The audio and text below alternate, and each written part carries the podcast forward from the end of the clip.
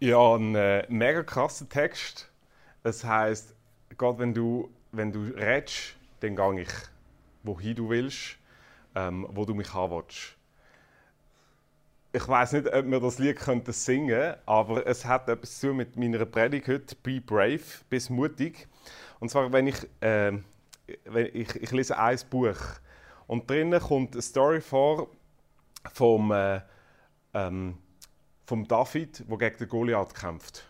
Vom Noah, der in der Wüste ein Schiff baut, obwohl es noch nie geregnet hat. Ähm, vom Nathan, wo der König David auf seinen Ehebruch anspricht. Von einem Benaja, das finde ich die schönste Geschichte, wo an einem Schneetag einem Leu in eine Höhle folgt und ihn umbringt. Und diese Stories, die stehen alle in der Bibel. Ähm, New York Times die führt die Bibel nicht mehr auf in der Weltbestselling-Liste jedes Jahr. Und zwar aus einem Grund, weil es langweilig wäre. Weil jedes Jahr ist die Bibel Weltbestseller. Sie sagen, es, es wäre zu langweilig oder es ist mega deprimierend, weil jedes Jahr auf der Weltbestseller New York Times siehst, die Bibel ist weltweit das meistverkaufte Buch jedes Jahr. Das ist alles andere als langweilig. Äh, die Bibel ist ein Buch von Mut. Und ich glaube, Jesus ist für uns gestorben, nicht um uns, ähm, um uns langweilig zu machen, sondern um uns mutig zu machen. Ähm, Christen sind da, dass sie mutig sollen sein, das Risiko sollen eingehen mit ihrem Leben. Und manchmal habe ich das Gefühl, wir haben uns langweilig machen lassen in der Kirche. Träge machen lassen. Glaube ist wie eine Art Zuckerguss auf unseren Heilskuchen, aber es ist nicht die Essenz von unserem Leben. Und Be Brave geht in diese Richtung. Äh, es bedeutet mutig sein, vorwärts zu gehen. Und ich schaue heute einen mega coolen Text an von Paulus, wo er in Rom im Gefängnis an die Kirche in Philippi schickt. Die hat er gegründet und dort hat es einen Mann gehabt, der ist extra von Philippi vier Wochen lang gereist, auf Rom gekommen, zum Paulus ins Gefängnis, um ihn zu unterstützen. Und das ist der Epaphroditus. Ja, das ist der Name, wo ich meinem vierten Kind wird geben wenn es kommt. Und darum haben wir uns, äh, wir haben uns entschieden, wir werden kein viertes Kind mehr haben. Genau, ich hoffe, das klappt noch. Ich bin, äh, äh genau, es ist noch ein Unsicherheitsfaktor drin. Aber Epaphroditus. Und ich lese die Geschichte, einen Abschnitt daraus und ich werde drei Punkte anschauen. Und zwar das erste, die Last wenn Gott redet und uns noch hin will wo, wo er uns hinhaben will, die Last, dann nachher, ähm, die, äh, die, nach der Last kommt das Risiko und dann die Narben. Last, Risiko und Narben.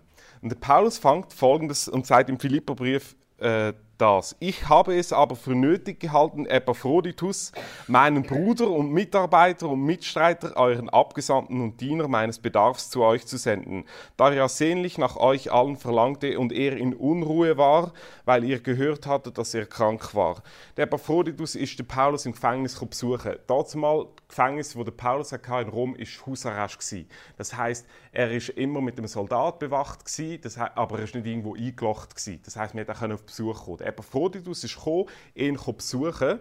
Und jetzt schreibt der Paulus an die Gemeinde in Philippi, schau, der Epaphroditus hat Folgendes, er ist innerlich voll Unruhe und er will wieder zurück zu euch, weil er gehört, dass er todkrank war.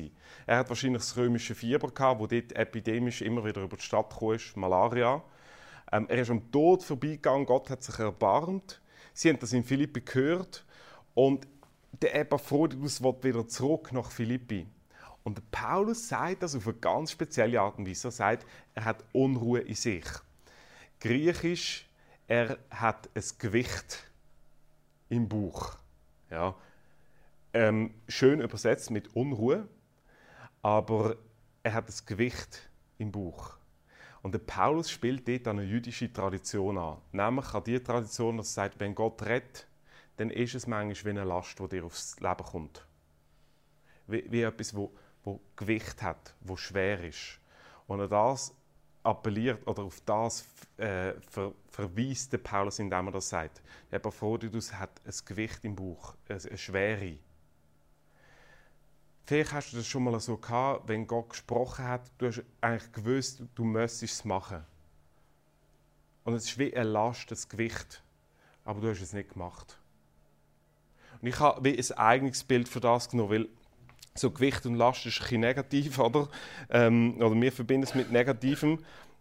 Aber ich habe manchmal das Gefühl, Gott stellt uns wie vor eine Stufe. Und er sagt, Matthias, ich will, dass du die Stufe gehst und dass du hochgehst. Und ich merke nämlich selber, ich in meinem Leben, ich neige dazu, dass ich anstatt auf die Stufe gehe, die Stufe vor mir herschiebe. Ja genau, ich bin so, so richtig, ich bin nicht einmal das Zugpferd, oder? sondern ich schiebe die Stufe vor mir her in meinem Leben. Es gibt Sachen, die sagt Gott, und es ist wie eine Stufe, und, und ich schleppe sie immer um, ich will einfach nicht drauf. Es gibt so Sachen, da sagt Gott, ähm, ich möchte, dass du dort abseist. Ich möchte, dass du den Zehnten gibst. Ich möchte, dass vor und außerhalb der Ehe du keinen Sex hast. Ich, ich möchte, dass du das machst. Und, und es ist wie eine Last, wo, und ich glaube, ihr kennt das alle. Man hat schon in einer Predigt erlebt oder man hat einfach den Eindruck, und das ist wie eine Last. Und eigentlich möchten wir die Last abschütteln. Aber es ist etwas ganz Prophetisches. Es sind nämlich die Stellen, wo der Paulus darauf verweist, die möchte ich lesen, Habakkuk 1, Vers 1 und Zachariah 9, Vers 1. Jetzt lesen wir das genau, das Wort Last. Dies ist die Last, die der Prophet Habakkuk geschaut hat. Oder dann im Zacharia, Last, ein Wort von Gott. Kennst du so eine Last in deinem Leben? Und dann ist es wie, als Gott dir eine Stufe vor die Füße stellt und sagt, komm, geh sie doch. Und ich merke bei mir selber, ich relativiere immer und rationalisiere und fange an argumentieren. Ich sage, wieso jetzt? Macht keinen Sinn. Ähm, das kann doch nicht sein, dass Gott das verlangt. Und das ist das häufigste Argument, das ich bekomme, nicht bei Nicht-Christen, sondern bei Christen. Es kann doch nicht sein, dass Gott das so sieht. Es kann doch nicht sein, dass das so in der Bibel steht. Geht nicht. Und ich sage dir immer Folgendes. Schau, wir denken meistens, wenn Gott etwas für eine auf unser Leben legt, und das möchte, denken wir immer, das kann doch Gott nicht wählen. Ja, Last, das ist doch nicht Gott, oder? Das spricht gegen Gottheit.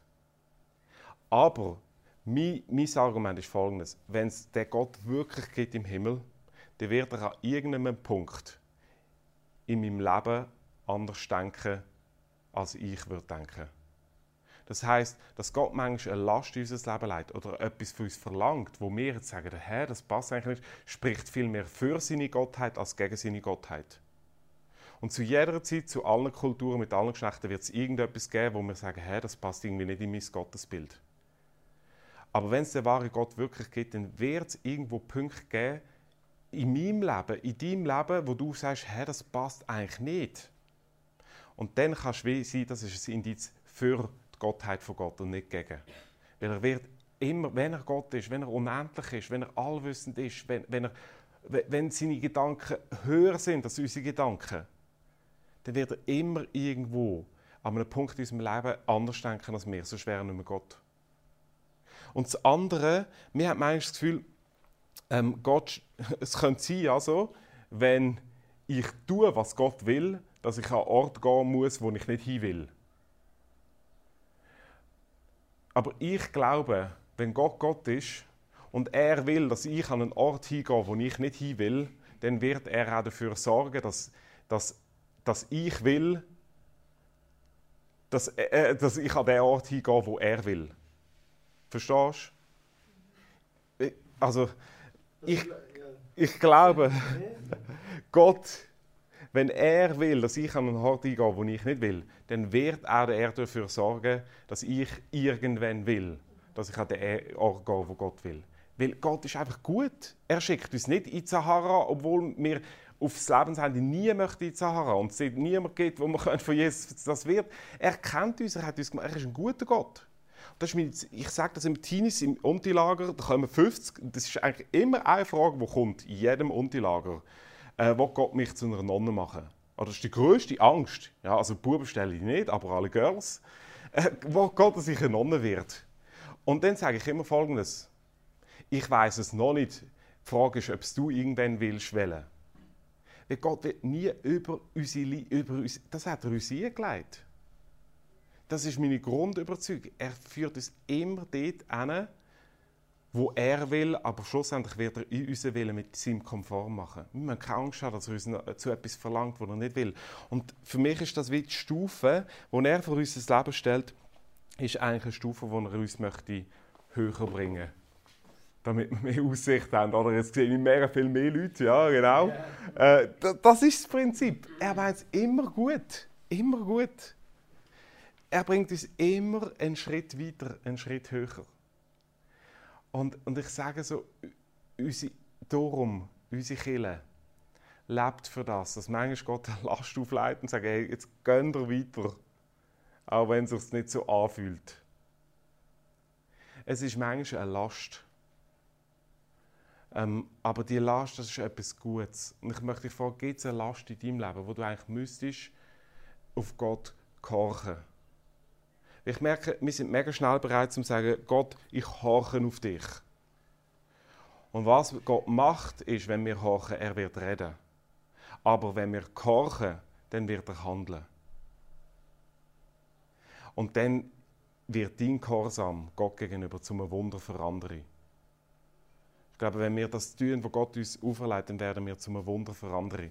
Jetzt wir uns ins Gedankenbeispiel gehen. Der Epaphroditus, der entscheidet sich, in Philippi zum Paulus zu gehen. Und er ist vier Wochen unterwegs. Kann es sein, dass der Paulus vielleicht vier Wochen vor der Ankunft von Epaphroditus ein Gebet gesprochen hat in seinem Hausarrest und gesagt hat, Gott, ich wünsche mir ein Zeichen von dir. Ich wünsche mir ein Wunder. Und in dem Moment, wo der Paulus das Gebet spricht, der Epaphroditus in Philippi aufs Schiff geht. Und vier Wochen später kommt der, äh, der Epaphroditus in Rom beim Paulus an und weißt du, was der Paulus wird gesagt hat? Hey, ein Wunder. Da steht der Epaphroditus vor ihm. Und der Gehorsam vom Epaphroditus ist das Wunder für den Paulus gewesen. Und das ist für mich mega faszinierend. Wenn Gott zu mir redet, dann glaube ich, will er mich zum Wunder für andere machen, wenn ich gehorche. Das ist das Erste, die Last. Das Zweite ist das Risiko. Der Paulus sagt dann in Philipper 2, Vers 30, über den, über den Epaphroditus. Denn um des Werkes Christi willen, also wegen Jesus, ist er dem Tod nahegekommen und hat sein Leben gewagt. Ähm, jetzt, das Wort Griechisch, das muss ich sagen, heißt Paraboloiomai. Er hat sein Leben gewagt. Und das heißt wörtlich, er hat sein Leben riskiert. Das Wort ist eigentlich im Zusammenhang mit dem Glücksspiel benutzt worden, wenn du beim Würfelspiel den höchsten Einsatz gemacht hast. Ja, das kommt sogar in der Bibel vor. Glücksspiel. Ähm, die Anspielung darauf. Und er sagt, der, der Epaphroditus hat sein Leben riskiert, er hat alles auf eine Karte gesetzt. Und wir sind in der Kirche, wo das Risiko wird eingehen wir, wir gehen das Risiko, ich gehe das Risiko ein, ich gehe mit meiner Familie das Risiko ein, ihr geht das Risiko ein, wir alle gehen das Risiko ein. Und der Epaphrodius, das ist unser Anherr. Er hat das auch gemacht. Er hat alles auf eine Karte gesetzt. Denn viele sind unterwegs, jeweils Schiff, haben Schiffbruch erlitten, sind nie mehr heimgekommen. Und er sagt, ich mache das für Jesus. Und ich möchte, ich, ich möchte uns ermutigen, hey, wir machen etwas für Jesus, wir gehen das Risiko ein. Und dann Wegen diesem Wort Paraboloiomai hat es in der ersten Kille 100 Jahre nach dem Epaphroditus eine Gruppe von Christen gegeben, klein angefangen, die haben sich Parabolani genannt. Von Paraboloiomai, Parabolani. Das heisst nichts anderes als die Risikoler. Und was haben die gemacht? Die haben nämlich den Epaphroditus zum Vorbild genommen. Wir sehen beim Epaphroditus zwei Sachen. Er geht einen Gefangenen besuchen und er wird selber krank. Er geht, zu der, also er geht an den Ort von, von der Pest und die Parabolani, die haben gesagt, wir gehen überall dort wo Menschen gefangen sind und gehen ihnen von Jesus erzählen. Wir gehen überall dort hin, wo, wo Menschen gefährliche Krankheiten haben, wo wir uns anstecken können. Sie haben das gemacht, was der Zwingli macht. Der Zwingli ist zu den Pestkranken gegangen und hat gesagt, sie müssen das Evangelium hören, selbst wenn ich krank werde. Sie haben das gemacht, was die Herrenhuter gemacht haben.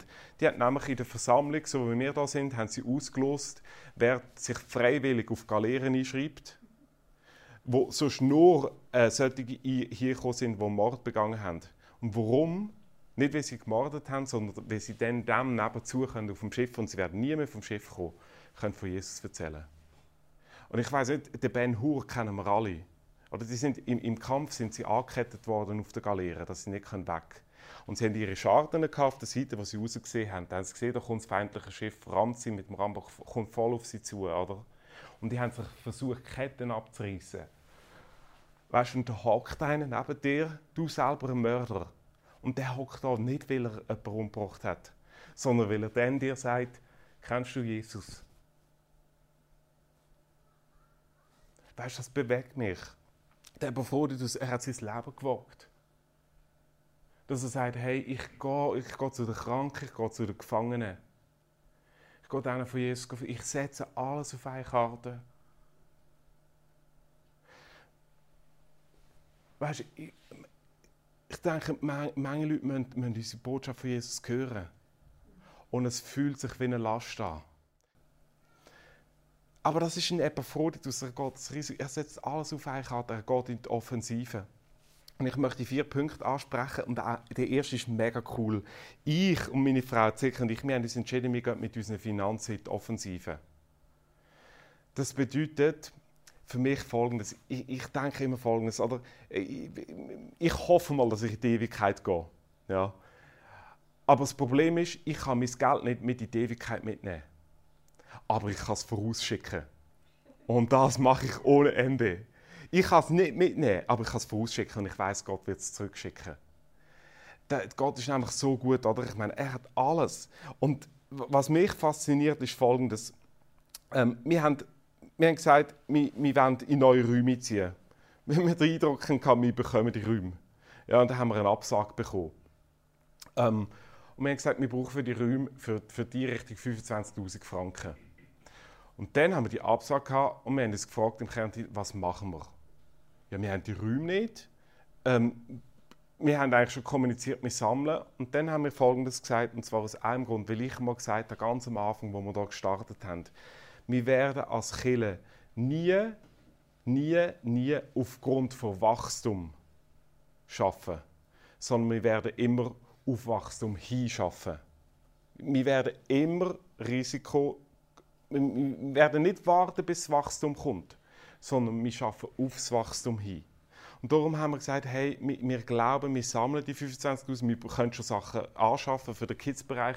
Wir werden Stage-Piano, weil es einfach äh, viel einfacher ist und viel schöner dann, wenn wir Stage-Piano haben, werden wir jetzt schon anschaffen. Und zwar wieso? Wir haben gesagt, wir werden 25'000 sammeln. Und wir haben ähm, eine kleine Grafik gemacht. Von diesen 25'000 haben wir bereits 16'000 zusammen.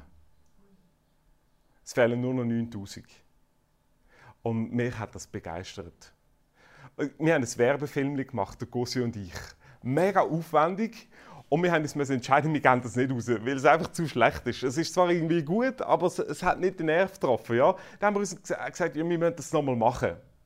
Und dann nachher sagen wir, der Gossi, äh, der, der, der, ja, der Gossi selber ist auch Finanzier, haben wir 16'000 jetzt schon zusammen.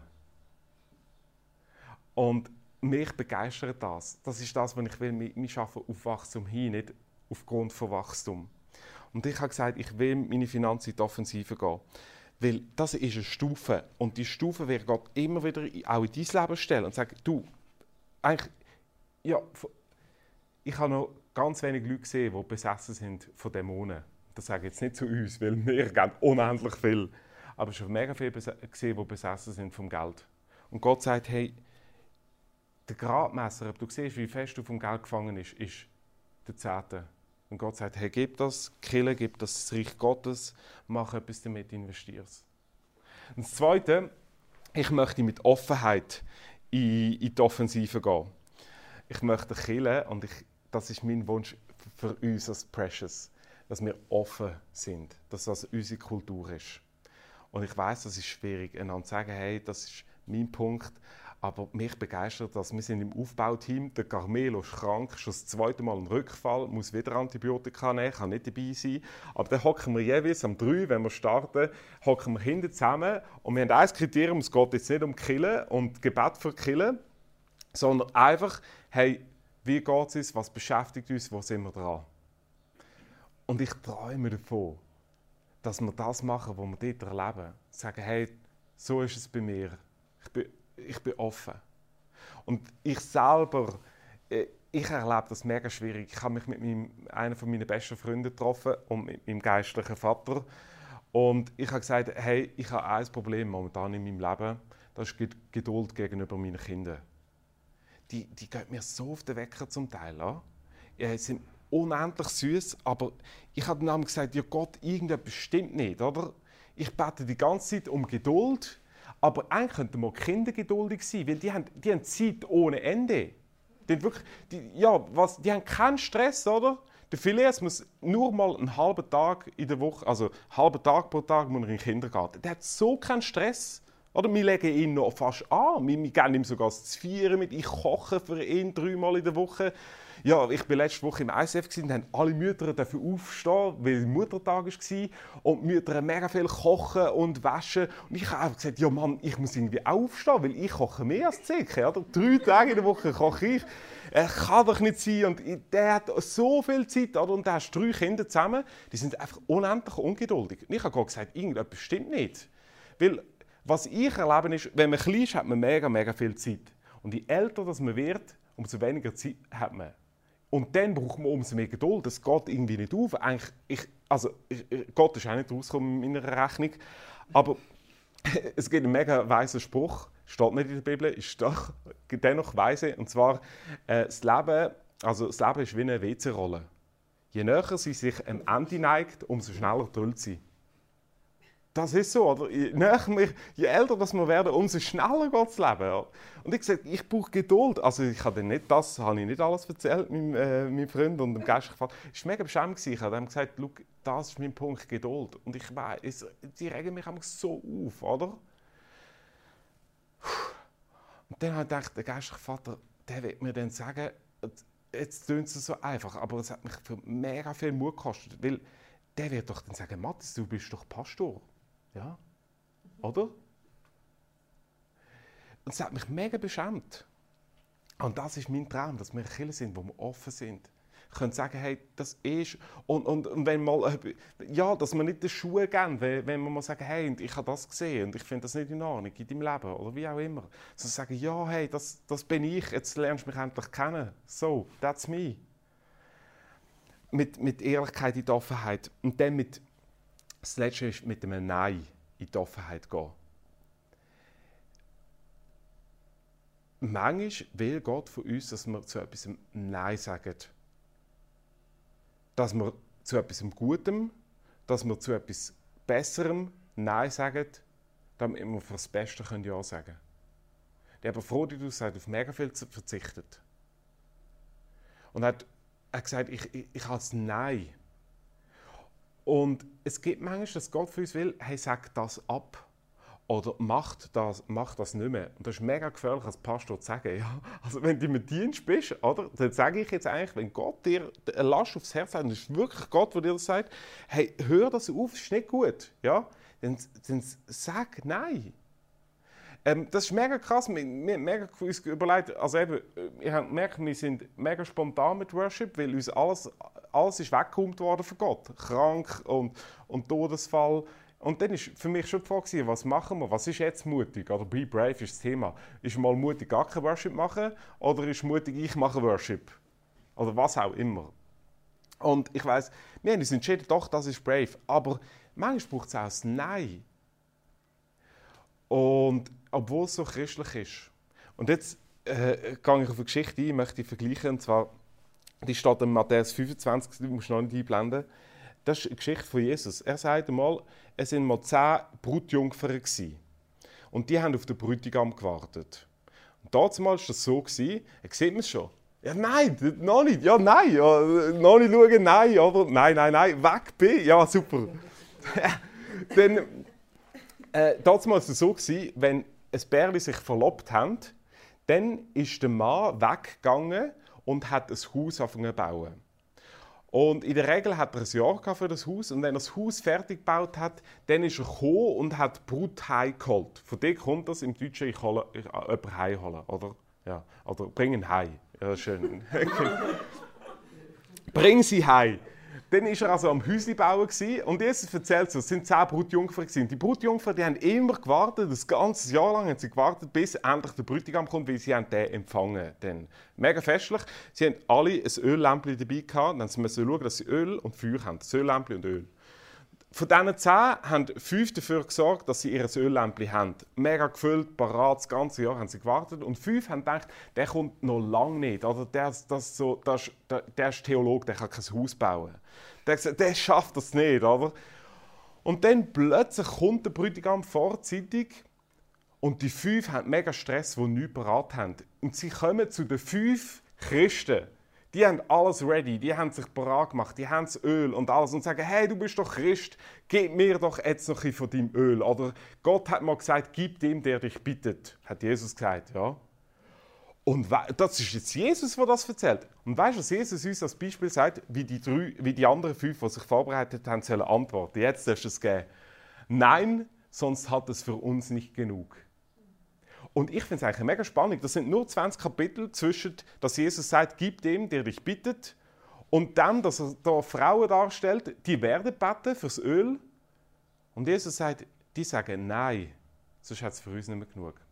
Und das ist eigentlich fast wie ein Widerspruch. Aber auf was Jesus raus will, ist folgendes. Manchmal müssen wir Nein sagen, wegen uns, weil sonst hat es für uns nicht mehr genug. Es ist eigentlich mega unchristlich, oder? Nein, mache ich nicht. Nein, schut in den Arsch. Nein, ich komme nicht. Da, aber das, ist, das gehört auch zum Evangelium. Mit einem Nein auch in die Offensive gehen. Warum sage ich das?